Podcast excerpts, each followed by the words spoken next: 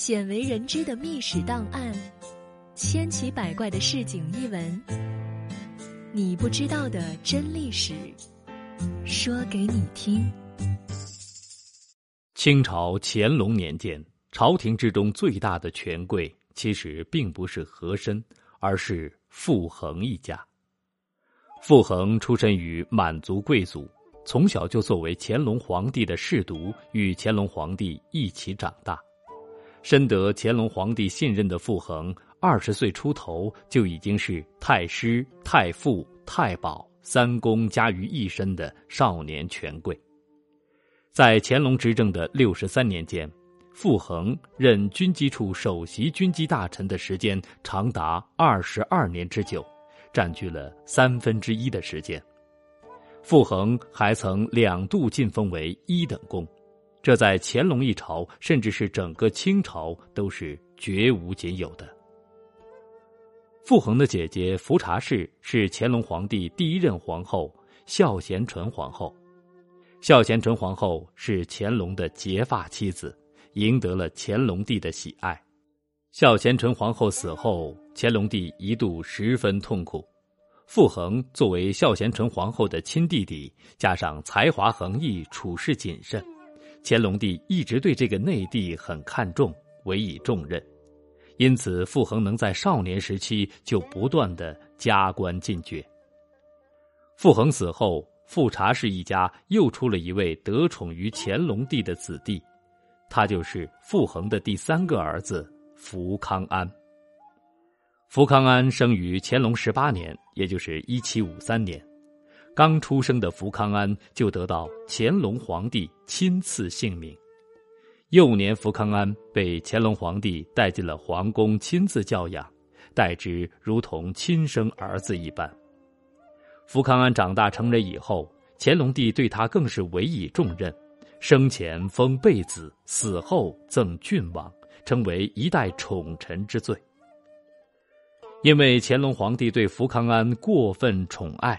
因此，有人猜测，福康安其实是乾隆帝与傅恒的福晋的私生子，主要有以下四点原因：第一，清朝入关之后，分封吴三桂等异姓王，结果引出了三藩之乱的祸事来，因此清政府下令异姓不亡，但是福康安却被封为嘉永郡王，配享太庙。福康安的两个哥哥都很优秀。但乾隆帝却从未打算加封他们王爵。如果是因为战功而封王，那么与福康安战功相当的赵惠、阿贵为什么没有封王呢？第二，福康安十几岁就开始南征北战，而且战无不胜。乾隆皇帝在他每次出征的时候，都给他做最好的准备，以便他能战胜归来。例如，福康安平定台湾林爽文起义之时，乾隆皇帝让名将海南为副将，追随福康安出征。乾隆五十六年十一月，乾隆皇帝任命福康安为将军出征作战之时，乾隆皇帝又任命海兰察、奎林为参赞大臣，追随福康安出征。福康安的每次出征，乾隆帝都精心为他挑选将领，选派劲旅，使其战之必胜。甚至连兵部、户部在平衡每个战场的战争拨款时，也都是先满足福康安的需要。这些都为福康安打胜仗做好了铺垫。第三个原因是，福康安的两个哥哥都被乾隆皇帝招为额驸，但是如此得宠的福康安。却没有娶公主为妻。乾隆的九格格与福康安只相差四岁，但是乾隆帝却没有把九格格许配给福康安，甚至连一个宗室女都没有许配给福康安，这也让人十分生疑。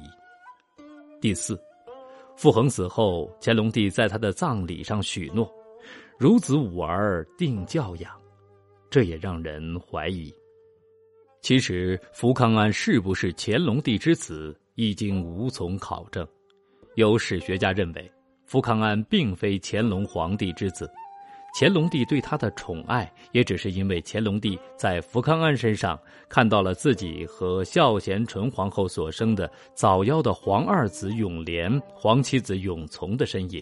福康安又是乾隆帝一手教养大的，还是孝贤纯皇后的内侄子，自是十分宠爱。